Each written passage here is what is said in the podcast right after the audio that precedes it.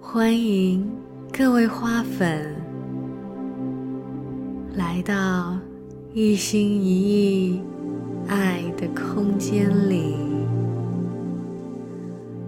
听我为你读书，读这本由美国身心医学研究所的创始者、哈佛医学院就职的。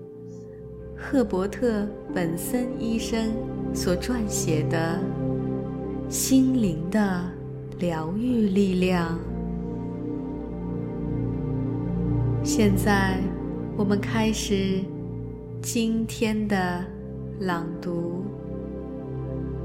第一章：寻找某种永恒之物。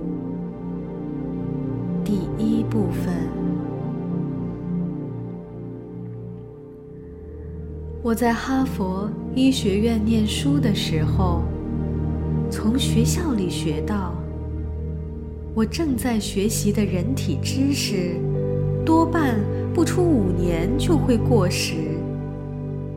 换句话说，等我念完医学院没过几年，甚至在我完成医院实习，成为医学界独当一面的一员之前。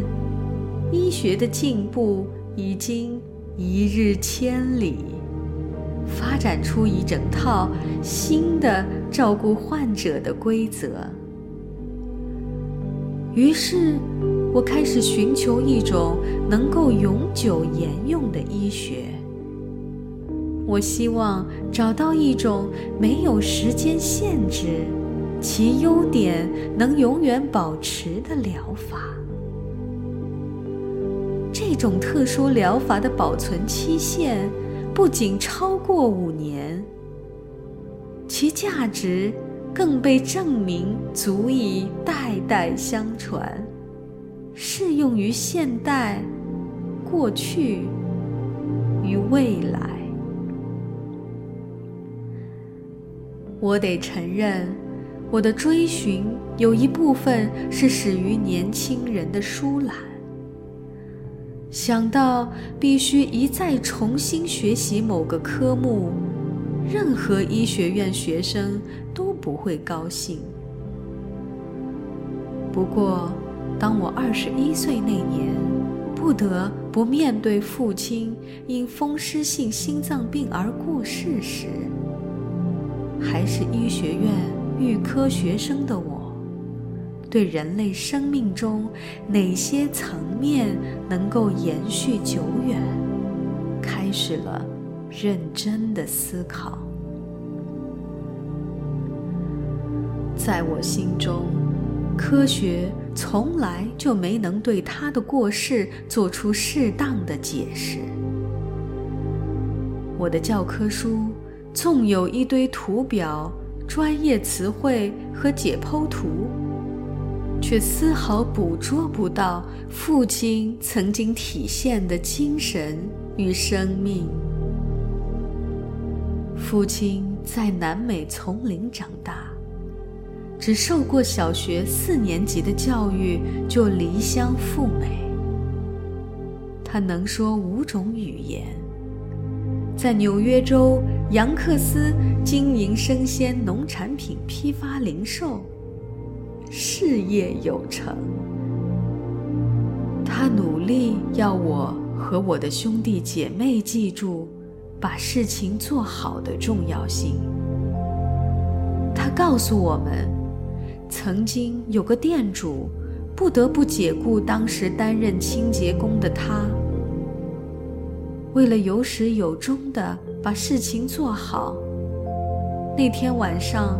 我父亲打扫得特别仔细，结果隔天店主打电话给他，说他若是愿意回来，店主愿意去找生意，以便让他保住工作。这是我父亲一生的基调，一如家庭与工作，艰苦。与胜利，原则与人生教训，是所有人类生命的基调。可是，这些东西，在我所受的医学教育，包括科学文献、教学课程，甚至我的临床训练里，却鲜有提及。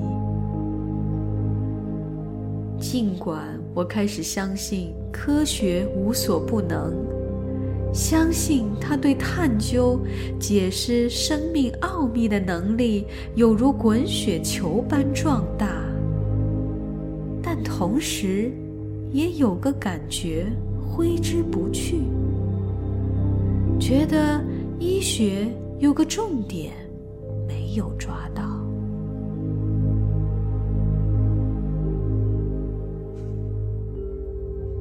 第一节，搜集证据。人类生理及人类经验有个亘古不变的真理存在。三十年来，我不断搜集证据，本书就是我的轨迹记录。一如许多人的职业生涯。我的追寻之旅也常受到运气、直觉、巧合的指引。就像所有的医生兼研究者，我看了一个又一个患者，钻研了一个又一个研究。我无法预测每一句询问和它导致的反响。会不会对医学长远的进步有所贡献？但我的内心深处总是希望，某个颠扑不破的智慧有朝一日会浮现出来。我的职业之初之所以从事心脏病科，部分原因是我的父亲因为心脏病而离没多久，我就感受到这个专业的局限。他的探索只限于那些心脏器官在患者胸膛里的跳动。渐渐的，我受到身心研究的吸引，进而成为少数建立了今天被认为身心医学这个科学领域的。探究者之一。除了在西雅图短暂受训，以及在美国公共卫生署驻波多黎各首府圣胡安服务期间之外，我整个职业生涯都与哈佛医学院的教学医院合作。一九八八年。我在波士顿的女执事医院创设了哈佛身心医学中心。我对这个领域的最大贡献，或许是为一种人人都能获得的身体安宁做出定义。而这种安宁的效果，与众所周知的打或跑反应正好相反。我把这种身体上的安宁称作放松反应，一种血压降低、心跳、呼吸、代谢率都趋缓的状态。放松反应能让生理健康与心理幸福双双产生长远的利益，而且。利用极简单的心神专注或沉思冥想，即可达到。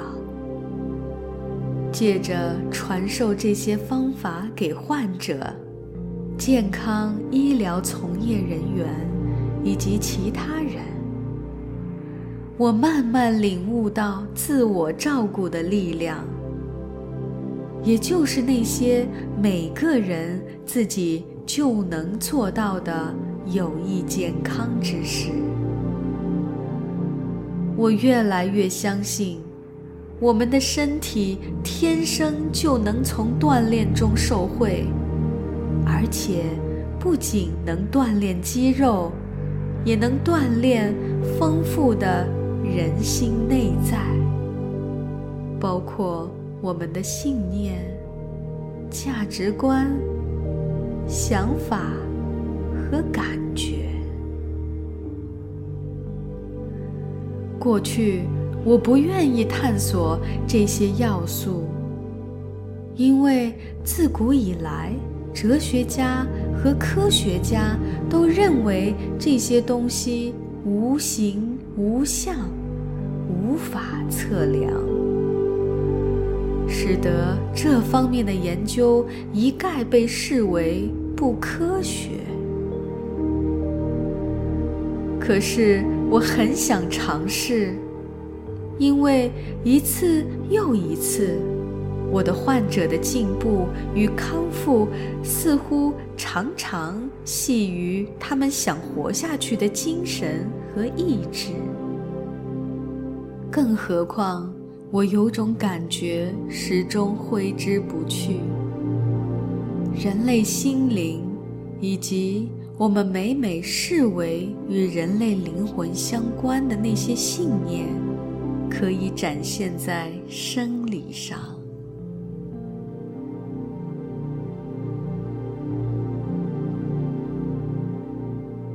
今天的一心一意为你读书，就到这里。我们将在下一篇再次相遇。